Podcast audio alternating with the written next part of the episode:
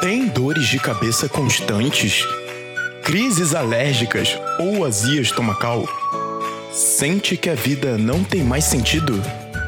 Seu médico diz que você é feio? Você tem pesadelos constantes com dinossauros? Conheça agora este produto da mais alta confecção biotecnológica. O podcast do Dinossauro na Coleira. Com este podcast em mãos, você vai conquistar a sua confiança de volta e se entortar de vergonha alheia através dos nossos conteúdos extras, como áudios e histórias, além de se sentir o senhor deste mundo ao poder sugerir pautas para nossos queridos podcasters confeccionarem. E este glorioso medicamento pode estar sendo adquirido por apenas cinco reais. Isso mesmo, cinco reais ao mês. Você, apoiador satisfeito e o dinossauro trabalhando de coleira. Este podcast é contraindicado em caso de condução de máquinas pesadas. Saudações a todos os dinossaurinhos dessa Pangeia brasileira. Está começando mais um episódio do podcast mais lombrado da galáxia. Aperta o cinto, ajeita essa postura que eu sei que tá torta e tira o dinossauro da coleira. Tem um dinossauro na coleira, velho. Como é que é? Tira o dinossauro da coleira, velho. E para quem chegou agora e não tá entendendo nada, é com esses extraterrestres maravilhosos que damos início a essa grande jornada focada em fazer o povo brasileiro debochar legal. Fazendo a flecha pra galera, Cleito Rasta vai fazer as galera debochar legal ao som do cabeça de gelo. Olha a pedra! Eu sou o Jonatas e desde já quero declarar que esse programa não incentiva o uso de drogas, mas se for usar, me chama. Estamos aqui novamente com Carolina. Oi, gente, tudo bem? Se hidratem, bebam água, usem piteiras, tá bom? E também com a presença do Yuri. E aí, pessoal, boa noite, boa noite. Já vou tacar fogo na Babilônia aqui. Vambora. E hoje temos aqui o primeiro convidado da história do Dinossauro na Coleira, auto-intitulado pela sua bio no Instagram como o homem mais magro da internet e CEO do podcast TH Show, Igor Seco. Fala, meu povo do Dinossauro na Coleira, tudo bom com vocês? Como é que estão? Cara, primeiro convidado é isso. Estou me sentindo privilegiado de estar aqui. Muito foda, muito foda. É o primeiro convidado, agora você tá com essa pressão aí nas costas aí, vai ter que... Bah, eu não sei nem o que fazer agora. Vou ser obrigado a me drogar. O cara tá numa sinuca de bico.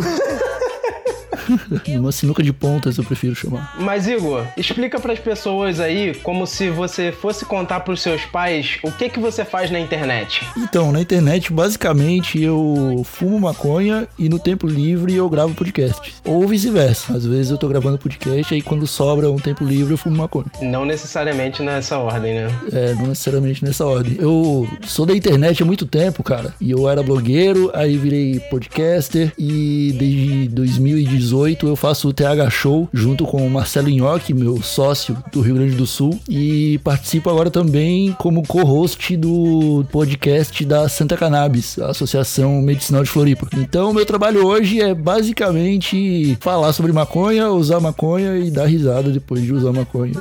Falou sobre maconha. Muito bom. Muito bom, gente. Já, Queria eu ter um job desse. já vê que tem um convidado de peso aí, né? já pra iniciar o. Já começamos chutando balde. Maravilhoso, cara. Muito bom, muito bom mesmo. Ah, essa semana a gente resolveu ignorar né, as histórias de vocês pra, dar, pra gente dar espaço aqui pro nosso ilustre convidado pra ele compartilhar as histórias aí que ele achar que mais vão agradar o paladar da família tradicional brasileira, né? Mas antes acho que a gente tem que ir pro jogo, né? Que é a minha parte mais. é onde eu brilho nesse podcast. Então vamos lá.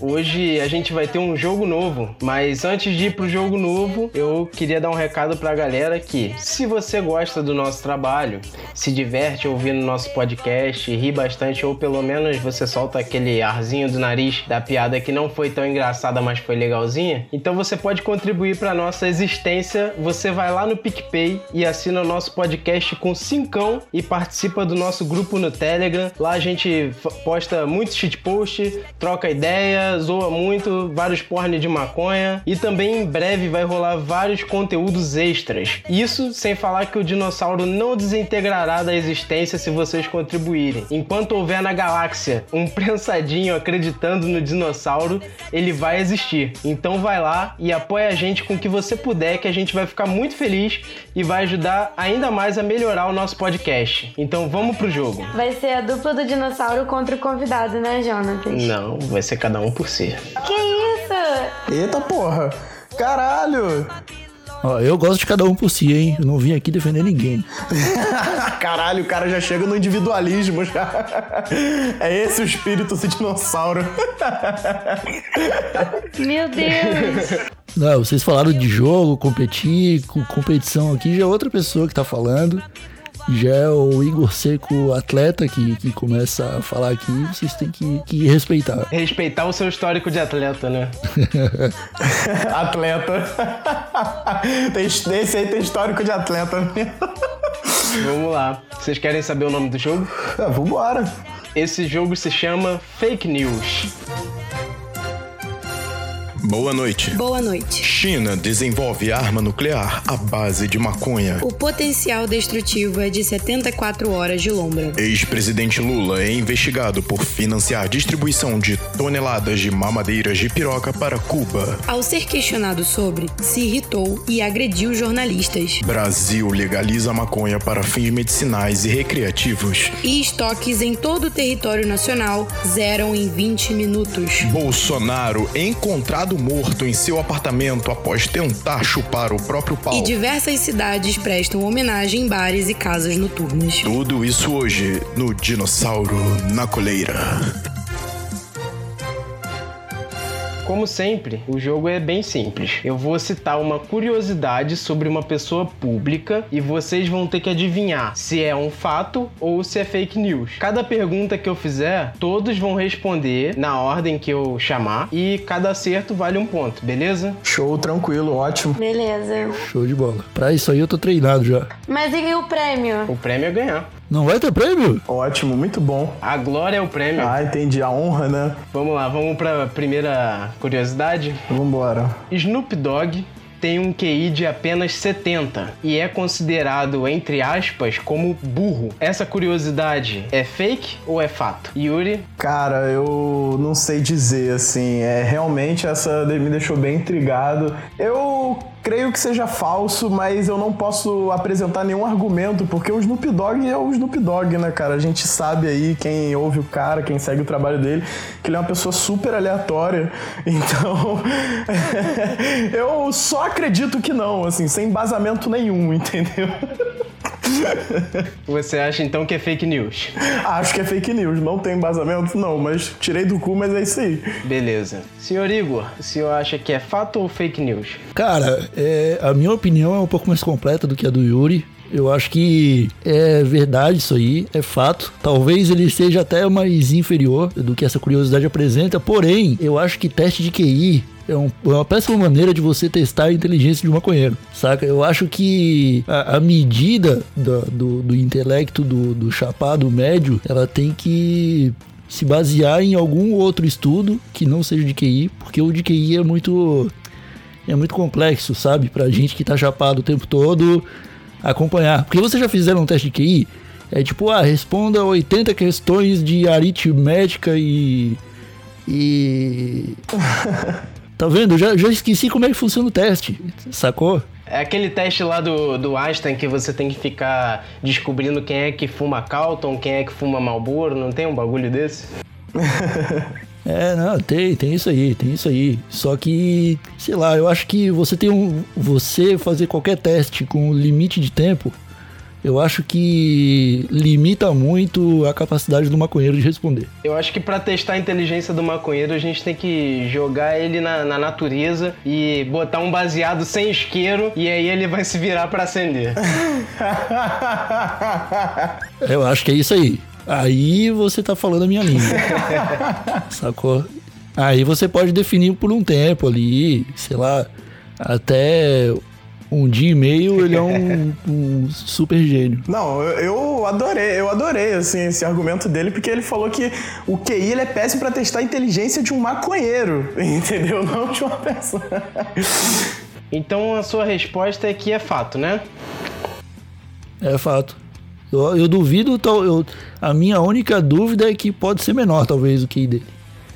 Mas vamos, vamos dizer que é fato só pra, pra confirmar que é o normal, o maconheiro com 70 de QI no teste QI. Não se impressionem se vocês testarem o QI der menos de 70, né? Exatamente, é é porque fizeram um teste errado em você. É só isso. Carolina, Eu acho que é fake. Eu acho que eles chutaram qualquer número e julgaram ele só porque ele fuma maconha. Realmente, tipo, eu sou péssima com provas. Eu, por mais que eu seja muito boa na redação do Enem, eu fui muito péssima na prova. E eu acho que isso se dá pelo número de questões e pela pressão envolvida, sabe? Então, assim, eu acho que é fake porque eles inventaram suposição. É, mas- Carol, a prova do Enem, pelo menos você tem tempo ali pra fazer uma regra de três. Eu fiz regra de três pra todas as questões do Enem. Ah, de história, regra de três. É, biológicas, regra de três. E eu fui bem, eu passei, eu me formei pelo Enem.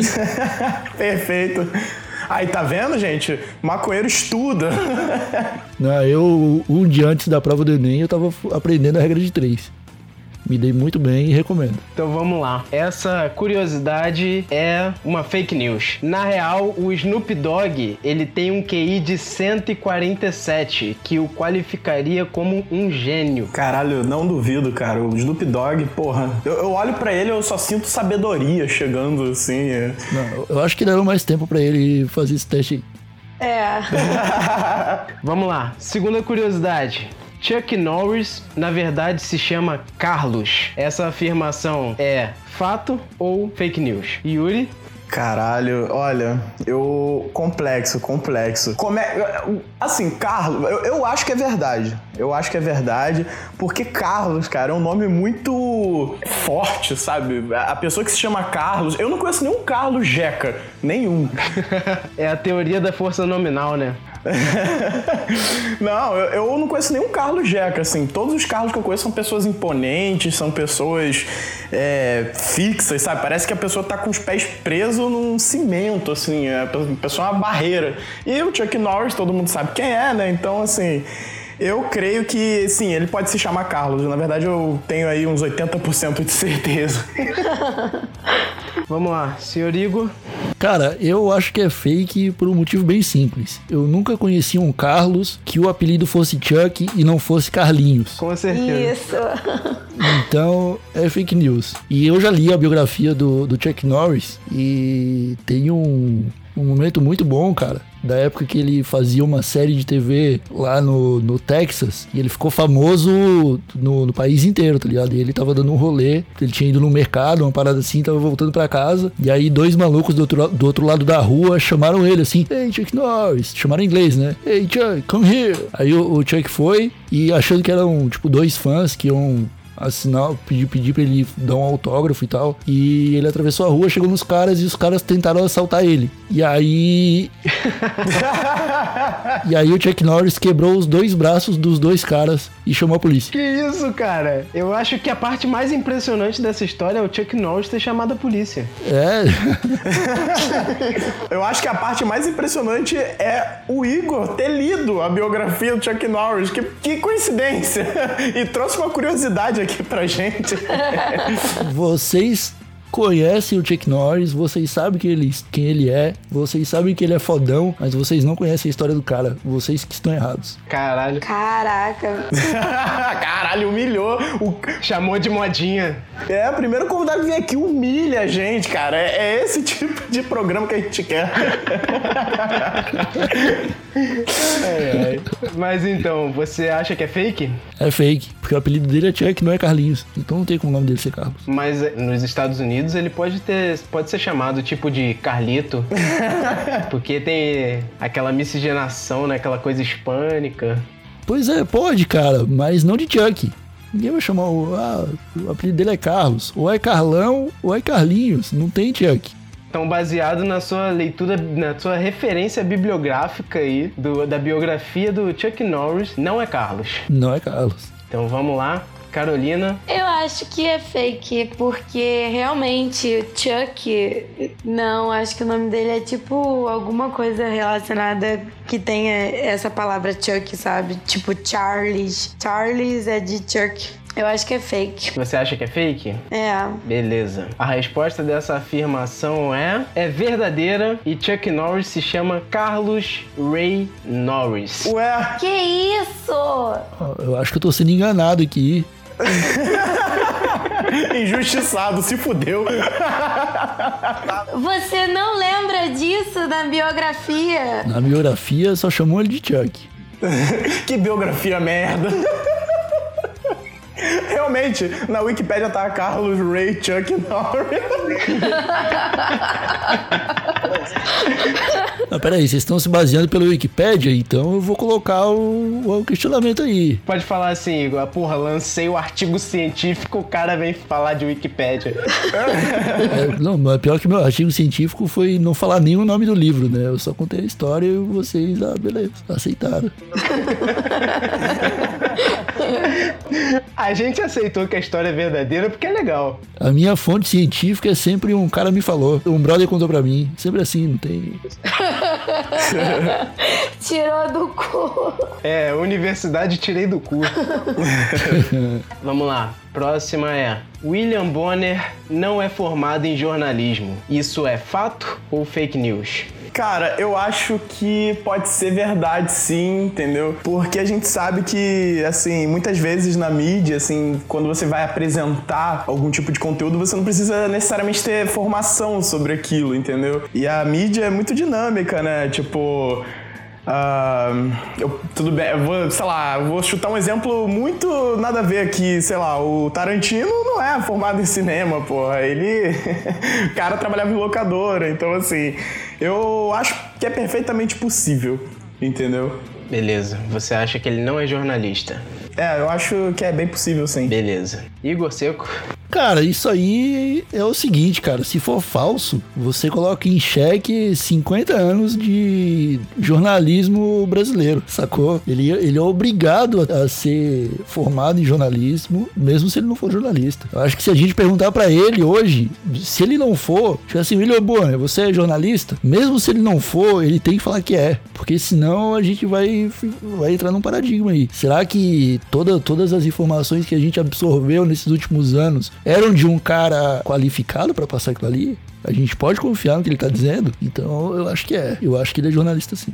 Ó, O, o seu, o seu argumento do, do, do Tarantino, ele é bom, mas ele não serve pra nada, porque o, o Tarantino ele é o cara da ficção. O que ele inventar, todo mundo sabe que foi inventado. O William Bonner ele não pode fazer isso, ele não pode chegar lá e. Tu, tu- o- Ah, não sei também, agora eu fiquei em dúvida. Não, poder ele não pode, né? Mas assim, a gente sabe como é que funciona os meios midiáticos, né? Mas eu entendi, é aquele negócio. Se você chegar agora e falar que o William Bonner não é jornalista, a, a gente não sabe até que ponto a humanidade não pode colapsar com essa informação. Exatamente. A gente trabalhando com informações perigosas aqui. É, cara. Você acreditar que o William Bonner não é jornalista é o primeiro passo pra você questionar se o homem foi à lua, se a Terra é plana, sacou? É perigoso, cara. Eu concordo. E aí, Carolina, baseado em toda essa discussão, o que que você conclui? Eu acho que é fato, porque uma vez quando eu tava na faculdade, na faculdade não, no, no ensino médio, eu queria fazer jornalismo. E aí a minha professora falou que é uma profissão que tava sendo desvalorizada e não tava precisando mais de diploma para trabalhar como jornalista. Você tinha que aprender a, a redação, né, a parte de comunicação, mas hoje em dia, tipo assim, uma professora de português, um publicitário, uma pedagoga consegue trabalhar como jornalista porque sabe escrever, sabe passar informação, sabe pesquisar. E aí isso ela falou pra mim, tipo assim, em 2000 e, sei lá. Então, eu acho que talvez até na época do Bonner, eu acho que ele não precisa de diploma, sabe? Talvez como ele começou, eu não sei a história dele, eu não sei se na época dele isso também valia a questão do diploma. Mas eu acho que é fato essa notícia. Beleza, então vamos lá. Na verdade, William Bonner cursou comunicação social com ênfase em publicidade e propaganda. Então, William Bonner não é jornalista, cara. Aí, não falei? Tá, então a gente tem um publicitário na frente do maior jornal do Brasil. Exatamente. Olha só, cara. Então, beleza. Então a gente vai questionar toda a realidade daqui pra frente. Exatamente. Agora a gente pode parar e pensar, né? Deve ser por isso que é o maior jornal do Brasil, né? O cara é marqueteiro e tá fazendo jornal. O cara é o Maquiavel da comunicação. Maquiavel da comunicação. Caramba, nesse momento, 80% do público perdeu a referência. Teve uma galerinha que foi pra direita e a outra foi pra esquerda. Não estou entendendo mais nada. Agora a gente vai para a última afirmação. Três pontos para o Yuri, zero pontos para Igor Seco e Carolina, dois pontos. Ai, como é bom ser vencedor. Poxa, Igor. Caramba, cara. Ah, eu, eu não vou falar nada. Tô, tô, já tô puto aqui já. Parece que quem tá sendo humilhado agora é o senhor, né? Cara, o problema é que vocês fizeram a pauta, né? Eu cheguei aqui de paraquedas, eu não sei. Nesse momento não dá mais para provar nada, né? Não sei se posso confiar em vocês, não posso confiar nem no William Bonner, mas. Ótimo. Agora é a última pergunta. Igor, se você acertar essa última, você ganha. Eu faço o jogo, eu invento a regra e foda-se. Tá, gostei dessa regra. Vamos lá. Barack Obama era fã de Kanye West e ligava diretamente para ele para conversar, bater um papo. Isso é um fato ou fake news? Yuri? Caramba, cara, isso aí é muito complexo, entendeu? Olha só, o Barack Obama, sendo o Barack Obama, né, aquela, aquele político pop, né, é, aquela pessoa que tá, vamos dizer assim, integrada na mídia de uma maneira, assim, nos artistas, entendeu? Aquela coisa mais colorida, vamos dizer assim, do que tá dentro da mídia. Eu acho que isso é bem possível, entendeu? Bem possível. Eu só não sei se o Kanye West atenderia ao Barack Obama. É. eu acho que, assim, eu não, eu não posso dizer com, com relação ao Kanye West, mas eu acho muito possível, sim, que Barack Obama fazia ligações pro Kanye West animadíssimo e provavelmente recebia aí um- uma desligada na cara, ou de repente o Kanye nem se ligava. Ah, Barack Obama, deixa esse otário aí ligando pra mim. Então vamos lá. Igor Seco? Eu desisti de seguir a lógica e, e o raciocínio que eu tava fazendo e eu vou apelar para o que me formou no Enem, regrinha de três aqui. Eu acho que é falso. Na sua regra de três deu falso. Deu falso. Carolina? Ah, eu acho que é fake porque eu não sei. Eu acho que é fake porque eu tô levando a lógica das respostas, tipo assim, fato fake, fato fake. Tô fazendo aquela regra de três. Eu acho que é fake também. Na verdade, essa afirmativa é uma fake news e o no caso, o Kanye West, ele falava na TV que o Barack Obama ligava pra ele pra bater mó papo. E na verdade, o Barack Obama, tipo, desmentiu na semana seguinte numa entrevista de TV, dizendo que nem o telefone do Kanye West ele tem e só viu ele duas vezes na vida. Caralho, o cara inventou essa história pra quê, né? Ah, é igual o Naldo Benny lá inventando que trombou o Chris Brown na balada, né? E o Kanye West agora ele já, já se cadastrou a, a ser candidato a presidente, né? Rolou isso aí mesmo? Ele tá concorrendo? Cara, eu vi, ó, eu vi na internet. Não sei se é em fontes confiáveis, mas eu realmente vi na internet que ele tava cadastrado aí a, a candidato a presidente. Eu acredito com o link do New York Times. Porque agora nem se o William Bonner falar pra mim, eu vou acreditar. Cara, eu não duvido nada. Essa semana eu tava falando com o Jonatas que, sei lá, eu não duvido que daqui a uns 3, 4 anos o Felipe Neto esteja se candidatando pra algum cargo político, seja deputado. Não, seja deputado, seja vereador, qualquer coisa. É, ele tá só esperando o momento certo pra dar o bote. Ah, e, e é fato, rapper Kanye West chora ao lançar candidatura à presidência dos Estados Unidos. E tem uma outra aqui, Kanye West diz que Donald Trump seria sua primeira opção para vice-presidente. É isso aí. Ah, eu acho que é melhor do que ter o Donald Trump na presidência. Melhor deixar ele de vice. Parabéns. É, o Kanye West falou que vai tornar a maconha gratuita. Gratuita. Porra. Tá vendo? Isso aí é uma luta que eu apoiaria. Facilmente. Maconha tem que ser de graça. Com certeza, é patrimônio natural da humanidade. E Igor, e você ganhou, Igor. Ah, é, eu ganhei. Putz. Porra, você é ótimo, cara. Aê, eu falei pra vocês, eu sou bom nesse jogo. Caralho, mano, a gente que foi humilhado agora. Porra, a vida é uma merda, cara. No último momento muda o jogo todo e o cara ganha. Ó, é injustiça. Eu nunca disse que isso não era uma ditadura. A vida é feita de reviravoltas, né, cara? E quando você desafia a vida, a vida te dá um tapa na cara. Entendi. Então tudo bem. Então é isso aí. Parabéns, Igor. Obrigado, obrigado pelo prêmio. Fico muito satisfeito de ganhar o prêmio. Não sei o que é o prêmio, mas me sinto premiado. Muito bom. Agora que você ganhou, você pode pedir uma música. Cara, eu vou pedir. Putz, eu não, não consegui. Você falou música, eu até tava pensando em algumas músicas. Mas você falou, ah, pode, pede, pede, pede uma música. Aí eu já, eu já esqueci todas elas, tá ligado? Fugiram da, da minha cabeça, assim. É porque eu pedi de um jeito muito impositivo, né? Parecia que eu tava mandando. É, cara, eu tô o dia inteiro tocando mentalmente aquela do Epic Sax Guy. Sax Guy, Epic Sax Guy. Que é o cara tocando um saxofone. Aquele pam, pam, paranana. Você tá ligado? Ah, essa é foda, essa é foda.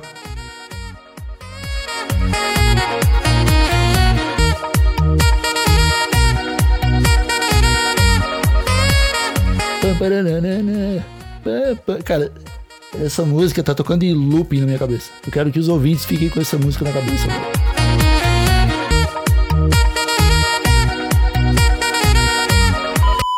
Antes de ir para as histórias, eu só queria deixar a nota do editor aqui para pedir para vocês histórias para o próximo episódio. Histórias de corre, de missão, ou seja, histórias sobre comprar droga. Conta pra gente se deu certo, se deu errado. Conta principalmente as que deram errado, porque são as mais engraçadas. Então, se você tem uma história de corre ou qualquer outra história para compartilhar aqui, pode ser anonimamente, pode se expor, você que sabe. Manda no nosso e-mail saquedodinossauro@gmail.com. Repetindo, saque do dinossauro gmail.com. É isso, então continue aí. Ah, então a gente chegou no momento mais badalado aí desse programa, né? Que é quando a gente conta aquelas histórias, né? Que a família tradicional brasileira adora. E como a gente tem um convidado hoje, ele que vai contar nossas histórias aí pra gente, pra gente poder, né? Rir, chorar, se solidarizar, se emocionar e qualquer outro tipo de sentimento que tá aí no coração humano, né? E então é isso aí. Eu vou passar a palavra aí pro Igor para ele poder dar início e permanecer aqui sentado de juiz, né? Para poder avaliar a estrutura narrativa do que ele criou aí pra gente. então eu vou contar para vocês da vez que que eu estava, eu vou falar de mim. Eu estava foi, foi a noite que eu coloquei fogo num barco. Caralho, que chute. Como assim? Alguns anos atrás, o pessoal da internet costumava se reunir. Havia aqueles eventos tipo UPix que rolava em São Paulo. É, eu acho que deve ter Campus Party no Rio de Janeiro também, que é um pessoal de, que é um lugar onde muitos blogueiros vão. Só que um pouco mais ali para 2011, 2012, acontecia um evento que se chamava Réveillon. O, o era um, um, uma festa de final de ano onde blogueiros e youtubers alugavam a casa e ficavam por uns sete dias numa casa de praia de galera. É, eu, eu participei da segunda e da terceira edição. E a terceira edição, cara, eu acho que foi um dos momentos mais mágicos da minha vida. Porque Tipo, foi uma sucessão de acontecimentos que eu não tava, eu não esperava passar aos 17 anos. Não sei. É, eu acho que 16, 17 anos, cara. E o que aconteceu? É, o organizador da festa, que eu vou chamar de, de um apelido, Tiaguinho, ele organizou a festa num local que era isolado do centro da cidade, que fica na Lagoa da Conceição, em Florianópolis. E ele alugou uma casa que ficava numa costa é, por onde só dava para chegar de trilha ou de, ou de barquinho, sacou? E a casa ela ficava numa, numa espécie de praia com uma faixa de areia só pra ela, assim. Tipo, umas 20 pessoas estavam nessa festa e eles iam ficar uma semana lá dentro. E a partir do momento que a gente entrou, cara, alguém acendeu o primeiro baseado. a partir do momento que a gente entrou. Na hora que botaram o pé, desceram do barquinho, acenderam o beck e abriram uma cerveja. E o pessoal foi para ficar isolado, então tava todo mundo muito preparado para não sair dali, sacou? Pra ficar sete dias tranquilaço, longe de todo mundo. E aí, cara, primeiro que assim, a maconha não durou três dias, sacou? A galera empolgou, todo mundo fumou muita maconha. Alguém tinha levado um cachimbo, um daqueles pipes.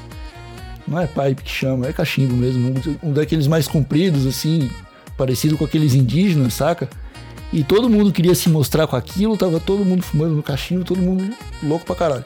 Em algum momento a gente descobriu que, que o dono da casa também era maconheiro. E foi ele que nos salvou de ficar sem, sem chá durante o, os dias restantes. E, cara, resumindo para vocês, a gente chegou no, no local, todo mundo convivendo tranquilamente. E a gente reparou que tinha um barco meio que estacionado no terreno do cara, na beirada, assim, meio fora, meio na areia, meio na água, assim, tá ligado? E aí a gente perguntou pro dono da casa. No dia, sei lá, no dia 29, a gente falou falou pro cara, pô, que legal o seu barco, ele tá funcionando e tal. Aí o cara falou assim: ah, esse barco não é meu. Esse barco é de um pescador, um, um, um vizinho aí, que o barco quebrou e ele deixou aqui pra, pra vir arrumar. Faz um ano e ele ainda não veio pegar o barco. E alguém falou assim: e se a gente tocar fogo nele? No dia da virada. Sempre tem um idiota, né, cara? É, alguém falou isso e outra pessoa pilhou e de repente o dono falou: Ah, eu acho que dá. E aí a gente ficou naquela pilha, né? Puta, mano, vamos colocar fogo no barco, sacou?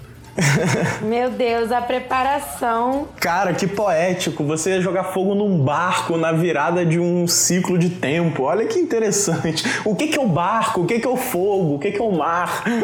Exatamente, cara. A gente sentiu que, que o dono da casa ele falou: ah, ele pilhou, mas ele não pilhou, saca? Foi aquele boto fé que a gente vai fazer isso, mas não vou falar mais nada que para ninguém insistir. Só que ele não esperava que no dia seguinte a gente mesmo ia amarrar umas cordas no barco e ia tentar puxar aquilo lá, saca? É, e aí, cara, ele acabou vendo o que, que a gente tava tentando fazer, foi ajudar a gente. E aí a gente puxou o barco do canto da areia, assim, pro meio do terreno, onde já tinha uma espécie de gramado e tal. E aquele barco ficou ali, só pra gente observar, né? Tipo, todo mundo, beleza, a gente vai colocar fogo num barco. E, é- e era. Não, os caras acordaram no dia seguinte, acordaram no dia seguinte pra poder puxar o barco já com aquela ideia na cabeça. Caralho, obstinação. Nesse meio tempo, teve um outro caso muito curioso que foi. Fizeram tipo. Pro pessoal uma talarica, fritaram muitos pastéis de banana. Imagina pastel de banana pra 20 pessoas. Era tipo uns 70 pastéis, assim, a galera na larica, saca? E eram, e eram uns, paste- uns pastéis grandes, cara. Porque eram as meninas que estavam muito pilhadas em fazer pastel e aí fizeram muitos pastéis. E todos muito bem recheados e tal. Tá ligado quando tu tá chapadão e tu entra na noia de fazer alguma coisa É. e você esquece do mundo? A galera entrou na noia de fazer pastel e foi, mano. Foi. E isso foi um dia antes de da galera começar a puxar o barco, tá? O que aconteceu? A, a gente, cada um comeu ali um pastel e a galera resolveu deixar pra mais tarde, né? A gente ia fazer outra coisa e depois voltar pra comer. E cobriram o pastel com os panos em cima de uma mesa que ficava do lado de fora da casa. Quando a gente voltou, 20 minutos depois, tinha um cavalo comendo os pastéis. Saca? Cara, ele, e, a- e aquele cavalo já tinha comido muito pastel, cara, quando a gente chegou. Saca? Muito pastel de banana. Mas, mas enfim. Mas alguém, alguém tentou comer, salvar algum pastelzinho ali, porque sempre tem um, né? Ah, não, foi, foram salvos, foram salvos. Ele não comeu tudo, mas ele comeu bastante pastel. tá ligado? Tinham vários que estavam meio mordidos e não inteiro, não todo comido, saca? Mas enfim, no dia seguinte, a gente puxou o barco e no dia da virada, a gente finalmente foi colocar fogo no barquinho, que era um barco, ok, que não era tão pequeno. Era um barco, barco, eu tenho fotos disso. O que aconteceu? O dono da casa decidiu estrear, né? Ele falou, porra, já que veio esse monte de jovem pra cá, eles querem colocar fogo nesse barco, eu vou colocar fogo no barco. Eu- sou o dono do terreno. E aí o que ele fez? Ele espalhou querosene em todo o barco. Aham. E aí ele pegou o remo do barco, um dos remos que tinha lá dentro, e sujou de, de querosene, assim, molhou de querosene, colocou fogo e aí virou uma tocha. E aí ele pegou aquilo e jogou no barco. Só que ele já tava muito bêbado, era meia-noite do dia 31, saca? Ele tava muito louco. E aí o remo não chegava no barco. Ele, o remo caía na metade do caminho. Ele jogou umas, tipo, umas quatro vezes e a gente tava meio longe olhando assim. E tava uma situação lamentável, saca? Ele tentando jogar o, o remo no barco. Aí quando ele ia tentar a quinta vez, um brother meu que chama Adam, tirou o remo da mão dele assim, deixa que eu acendo. O bagulho já, já tinha até apagado já. E aí, esse meu amigo Adam, ele subiu no barco, que tinha tipo uns dois metros e meio de altura, subiu no teto do barco, jogou mais querosene em volta assim, colocou fogo no, na, no remo e colocou fogo em volta dele. Só que quando ele colocou fogo em volta dele, ele viu que ele tinha ficado preso. Meu Caralho, maluco. Como assim? O cara tava em cima do barco, né? Sacou? Ele colocou fogo em volta dele, assim. E a gente falou: caralho, caralho, mano, você é doente. Aí o que ele fez? Ele teve a ideia, a brilhante ideia, de pular de cima do barco. E aí ele, cara, ele deu um pulo de uns dois metros e meio, pelo menos, assim, de altura. Um bagulho alto. E. Acabou tudo bem com ele. Ele não se machucou. Ah, esse era o plot twist. Foi uma história de que deu tudo bem com maconheiros. Foi só muito divertido. E eu queria compartilhar. Ah, mas que bom, é é bom quando tem um final good vibe, né? Esse meu amigo Adam, ele ficou conhecido no meio de uma turminha como pezinho de chamas durante um bom tempo. A gente falava que eh, ele era tão quente por causa dessa situação que ele passava na areia e a areia se transformava em vidro, passar- É porque a chance de dar bosta numa situação dessa, e, tipo, acabar com o Réveillon da galera, saca? É 90%, cara. É 90%. E é uma merda, cara. Eu, eu já passei uma vez o Réveillon dentro de um hospital. Eu acho que esse rolê foi aquele tipo de rolê que foi longe demais, sabe? Porque começou com, ah, gente, vamos fritar um pastel de banana. Aí apareceu um cavalo misterioso. e aí o negócio pegou fogo e o cara quase se fudeu. Tipo, É, não, essa, história, essa história com o cavalo, cara, ela vem de um pouquinho de antes. Ele não apareceu do nada. Houve um momento em que tentaram pegar esse cavalo pra colocar um cone de trânsito na cabeça dele. Porque queriam fantasiar ele de unicórnio. Tadinho, cara. Ai, chama a Luz Amel. É, não, mas ninguém conseguiu pegar o cavalo. Ele só saiu correndo. É o que cavalos fazem, correm, saca? Ele tava feliz. Era brincadeira pra ele. Ninguém maltratou o cavalo. É, mas é passatempo pra ele, né? Coisa, coisa que ele aprende caralho, o cavalo já é esperto. Ó, tá vindo esses maconheiros aqui pra praia, eu não vou querer papinho com eles, não. Só vou chegar perto se tiver um pastelzinho. É, e, a- é, e aí, quando ele apareceu de novo, ele sumiu, assim, né? Ele foi pro mato e ele desapareceu. E aí, quando ele apareceu de novo, foi comendo esse pastel. Então eu acho que ele ficou de butuca esperando o momento que ele ia se vingar da gente. Caralho, o cavalo escondido na mata, assim, olhando, igual um tigre, tá ligado? Cavalo tigre. É, tu pode crer, tá ligado? É porque ele não queria o pastel que a galera tava bolando, tá ligado? Ele queria o pastel de banana, porra. Eu acho que ele era meio bujack, esse cavalo aí. Sabe? Ele ficava com um copinho de uísque, isolado assim, só olhando a, comida que o pessoal tava fazendo. Mas, tipo, depois, puxando o barco, rolou uma ideia. ah, alguém falou, ah, vamos pegar o cavalo. Só que foi rapidamente descartado. A gente falou, não, cara, a gente não mal tem energia pra puxar esse barco. A gente não vai ter energia pra pegar o cavalo e colocar ele aqui pra puxar. Seria uma tarefa inútil. Eu, eu fico me perguntando, eu fico me perguntando quem deu essas ideias, porque um deu a ideia do barco, outro deu a ideia de pegar o cavalo. Cara, que rapaz, Outro deu ideia de botar fogo nas que coisas. rapaziada foi essa, cara? Quem, quem que tava nesse rolê? Eram 20 pessoas. Esse rolê foi o dia que eu descobri como saber se uma pessoa está chapada. E pode contar esse método aí pra gente? Posso, mas eu tenho que contextualizar pra vocês. Era dia 2 já, e a gente já tava se preparando pra ir embora. E como a gente tinha é, consumido toda a maconha logo de cara, da segunda vez a gente conseguiu o dobro do que a gente tinha pego da primeira vez. Caralho. Só que a galera, a gente achou que a galera ia acel- continuar acelerada. Só que a maconha, cara, a maconha não deixa as pessoas aceleradas, saca? Então todo mundo enjoa depois de um, de de um tempinho você fica de boa, você não precisa mais fumar tanto. É, e aí foi o que aconteceu. O pessoal, tipo, ficou dois dias, três dias acelerado. No quarto dia, todo mundo já tava de boa, saca? Ninguém precisava ficar fumando 10 bags por dia ou fumando cachimbo direto. E aí, no final da festa, sobrou muita maconha, saca? A conta não, tipo, sobrou demais, assim. E aí, o que, que fizeram? Fizeram um bolo. Ah, já que é o último dia, todo mundo vai embora no dia 3, estamos no dia 2. Vamos fazer um bolo aqui e curtir a vibe. Porra, maravilha. Aí, meu, aquele dia, fizeram um bolo de manhã e eu acordei tarde e eu comi um pedaço e meio do bolo, que era o que tinha sobrado. E só que o bolo tava muito bom e tava muito forte. A galerinha tava ficando chapada, mas tava uma vibe muito boa, assim, todo mundo chapado com, com o bolinho e todo mundo tranquilo, né? Todo mundo curtindo a vibe, tocando o som, assim. Aí ficou um silêncio na sala. Aí eu falei assim, pô, estavam falando do nome do bolo, ah, porque chama Bolonha, tá ligado? Bolo de maconha. Aí eu falei, tá bom, um bolo de maconha se chama bolonha. Então, se eu fizer um bolo de rachixe, eu tenho que chamar de boliche. Caralho.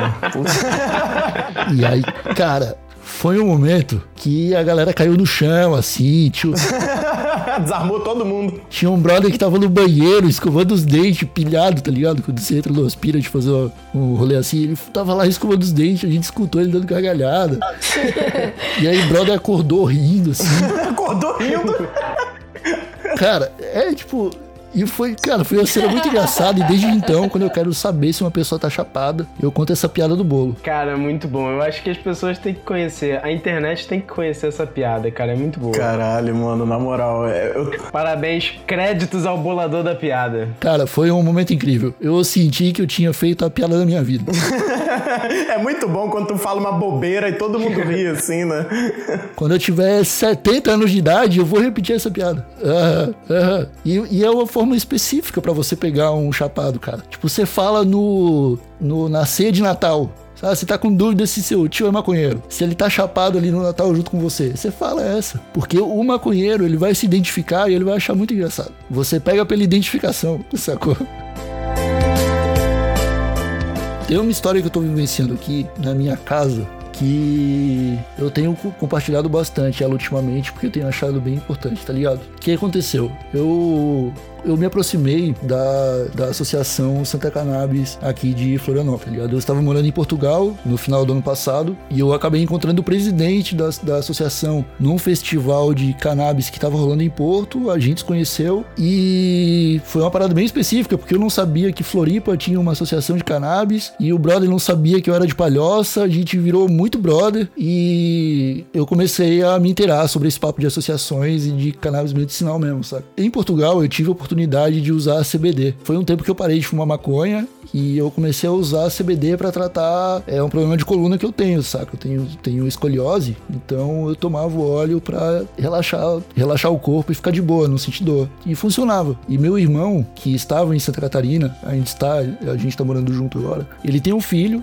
que é o meu afilhado, né? Sou tio e padrinho dele. E ele é um moleque autista. Então, quando eu tava em Portugal e eu fiz esse teste com CBD e conhecia a Santa Cannabis, eu troquei uma ideia com meu irmão. E eu falei, cara, eu dei uma pesquisada aqui, falei com as pessoas e talvez CBD possa ser um bom remédio para para tratar autismo. E, cara, fui atrás. Quando cheguei aqui no Brasil, é, voltei agora no começo de 2020. Quando cheguei no Brasil, cara, fui atrás de óleo artesanal, porque não tinha lugar nenhum para comprar, e consegui um contato e peguei um, um frasquinho lacradinho, assim, com 30 ml de óleo é, de THC e CBD não especificado, saca? Eu não sabia mais ou menos o que tinha ali. Testei em mim, três gotinhas da parada, e fiquei legal. E aí a gente começou a fazer um tratamento no meu afilhado, saca? Tipo, na caruda, assim. A gente se informou o máximo que a gente podia e decidiu ver se funcionava. Porque a gente, como maconheiro, a gente sabe quais são os efeitos colaterais da planta, né? É sono e fome que dá na gente. A menos que você fuma duas toneladas de maconha aí você vai dar PT, mas...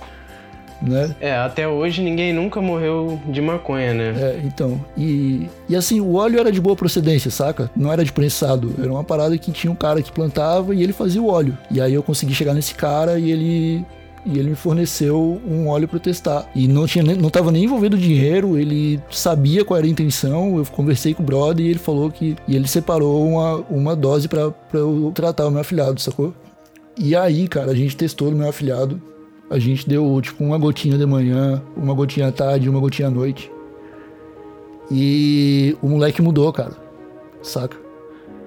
A gente começou a dar o remédio, tipo, num domingo, numa terça-feira, ele já tava me chamando de Dindo, saca? Umas- tipo, dois dias depois, assim, o moleque já tava. Já, já era outra criança. Nossa, que lindo. Mas, tipo assim, antes, com o espectro autista dele, ele não conseguia falar, ele já não tava mais. Ele tava muito hiperativo a ponto de não conseguir falar, se comunicar. Então, ele não se comunicava, né? Ele não tinha nenhum contato visual com ninguém, ele não olhava no olho de ninguém, ele não atendia o nome dele, ele tinha alguns tiques específicos de autista, é, por exemplo, ficar girando no próprio eixo, ficar balançando a cabeça. Ele não, ele não tinha foco em nada, então ele não, não terminava as coisas que começava.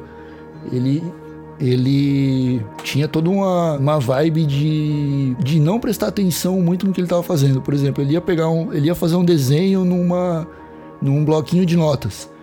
Ele fazia um, ele começava um desenho na primeira página e se ele já não gostasse daquilo ali, ele já trocava para a segunda página. Ele nem tentava pensar em, em fazer em usar o restante daquela folha em branco para fazer outra coisa, saca? Sim, então foi um avanço bem grande, porque é muito difícil quando a criança não consegue se comunicar. E quando ela já conseguiu, ele já conseguiu te chamar de Dindo, sabe?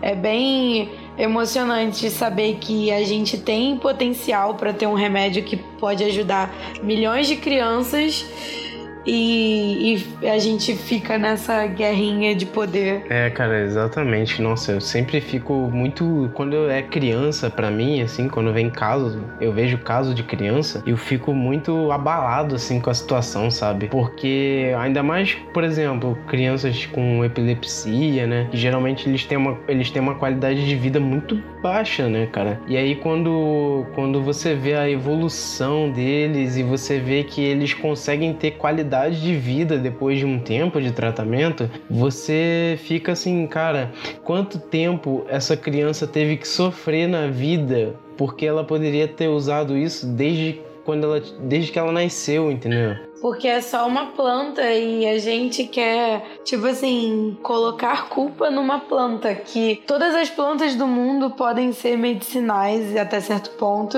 e, e a gente criminaliza uma planta. Sim, total. E aí, cara, a gente viu que o garoto acordou assim, a cara dele mudou, a expressão dele mudou. Ele já tava fazendo contato visual, ele não tava se comunicando tanto ainda, mas ele já estava apontando para as coisas que ele queria, sabe? Era uma, tipo, esse tipo de conexão já não, não existia antes. Caraca, isso é muita viagem, muito, muito maneira essa história aí, muito interessante. Ele tem quantos anos? Ele tem três, três e alguns meses. Legal, legal. No, no terceiro dia, ele desenhou uma árvore de Natal, colocou os dinossaurinhos dele em cima da árvore de Natal, assim, e começou a cantar a música natalina, mano. Uma parada que Tipo, o meu irmão viu, não acreditou. A, a, os familiares aqui ficaram sabendo e, tipo, era uma parada inimaginável, né? E aí a gente entrou em contato com o médico da Santa Cannabis, que é o Dr. Tobaldini, e aí ele fez um acompanhamento. A gente tava. É, é porque assim, cara, quando a gente fala de fazer teste de medicamento em criança, o pessoal fica bolado, né? Porque é uma criança, né? É, tipo, esse sentimento que todo mundo tem de ficar é, tocado, né, pela história. Mas a gente foi, tipo, muito responsável, sacou? A gente fez relatório de evolução dia a dia, o acompanhamento das gotinhas que a gente estava dando, sacou? O que, que ele estava comendo, isso é importante para você mostrar para o um médico, para o um médico também entender qual é o caso do paciente, saca? E aí quando a gente chegou no médico com aquele relatório, o médico olhou e viu, ele falou assim, cara, se em dois, três dias ele já tá assim, usando um óleo que vocês não sabem a quantidade de CBD e de THC, a hora que a gente regular um pouco melhor isso aí, esse moleque vai voar. E aí ele falou para mim que tinha pacientes com autismo que depois de seis meses, um ano de tratamento, já parecia que não, era, não tinha mais autismo, sacou? Nossa, que foda. Mas é tipo, a gente sabe que não tem cura, né? A gente também tem que deixar claro. Sim. Tipo, autismo é uma condição que a pessoa vai ter pra vida inteira. Então é um tratamento que tem que ser contínuo sempre, né? Igual um, remédio pro coração, assim. É, mas só de conseguir fazer essa criança desenvolver a capacidade social, é, de fala, de comunicação, isso é total, total mérito de, de vencer alguma coisa na vida. Não precisa nem ser curado, mas só de conseguir é, ter qualidade de vida vida, sabe? Conseguir se comunicar, se relacionar com as pessoas, estudar. Isso é muito, muito, muito foda. Foi, foi uma parada, assim, que mudou completamente a forma que eu via a maconha. Porque eu sou maconheiro há bastante tempo, mas a gente também tem um estigma pela planta, saca? O maconheiro também tá acostumado a ter medo dela, ou de tudo que tem relação uh, com maconha. Mesmo utilizando sempre, a gente, a gente sabe que é, não, não tem paz pro maconheiro no Brasil, tá ligado? A menos que você seja um playboy que planta seus buds no apartamento e vende a 60 reais a grama, você não tem muita paz, tá ligado? Fumar na rua, fumar na praia, em vários lugares você tá sujeito a um monte de risco. E observar como uma planta, como a maconha, tem o potencial medicinal que eu já, já sabia que tinha, mas eu nunca tinha visto um exemplo tão claro para mim. Foi um bagulho que mudou completamente a, a minha brisa com maconha, saca? Muito louco, tipo, eu nunca tinha ouvido, mas assim, já tinha visto em alguns documentários, histórias assim, mas quando você ouve de alguém, né? É muito surreal, assim, porque a gente pensa em todo esse contexto que a gente tem, né?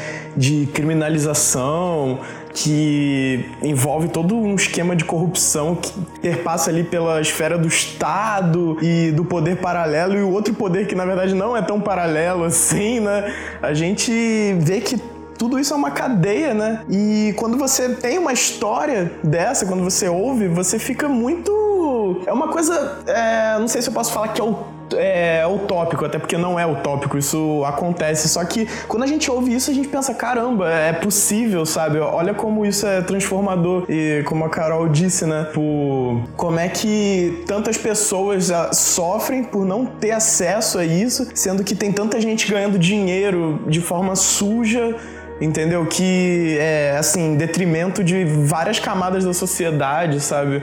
É, que envolvem o racismo e um monte de outros problemas. Tipo, é muito mágico, cara. É, eu acho que essa história que você me contou é muito mágica, assim. É, é, eu acho que é um. Ela tem um peso muito forte, entendeu? Eu acho que ela tem que servir de inspiração não só para camadas assim do movimento que lutam pela parte medicinal, mas a galera do recreativo também, porque a gente está falando de qualidade de vida mesmo.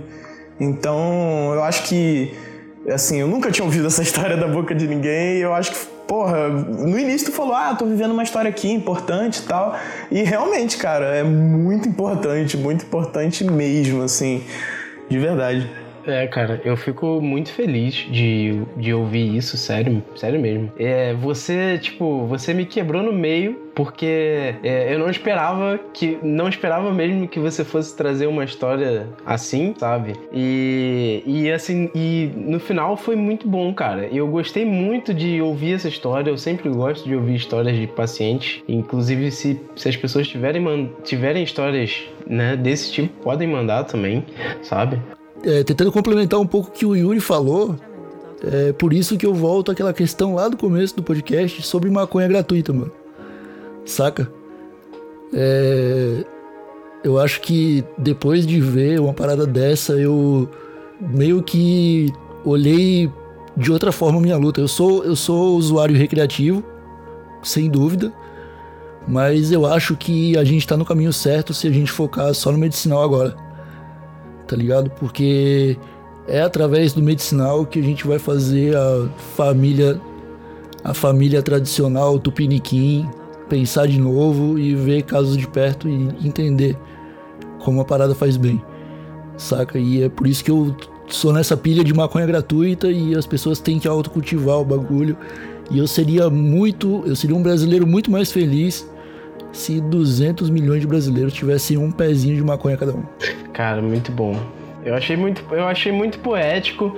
Eu achei muito bom, muito poético, cara. Eu fiquei muito feliz de você ter dividido essa história com a gente, porque, porra, é assim, é, é um momento muito importante para você, né? E eu fico feliz que você tenha dividido isso com a gente, assim, tenha se sentido confortável a, a dividir isso. É, isso é muito bom mesmo, assim, é, sabe, poder poder ouvir uma história tão íntima e ao mesmo tempo é, tão macro, assim, né? Que engloba tanta coisa, ao mesmo tempo tá, vamos dizer assim, na sua vivência, na sua vida pessoal. Você falou, né, que é o seu sobrinho, né? É, falou do seu irmão e tal. Acho, acho isso muito bom, muito bom mesmo. Acho que é uma história muito, acho que é uma história muito íntima e muito macro, pequena e grande ao mesmo tempo. É isso, muito bom, não, não esperava, não esperava. muito bom. Ah, e agora, Jonatas? Então, se você quiser conteúdo científico sobre drogas e redução de danos, segue a gente no Instagram, arroba Prensado Pensado. E também vamos postar os episódios desse podcast no YouTube.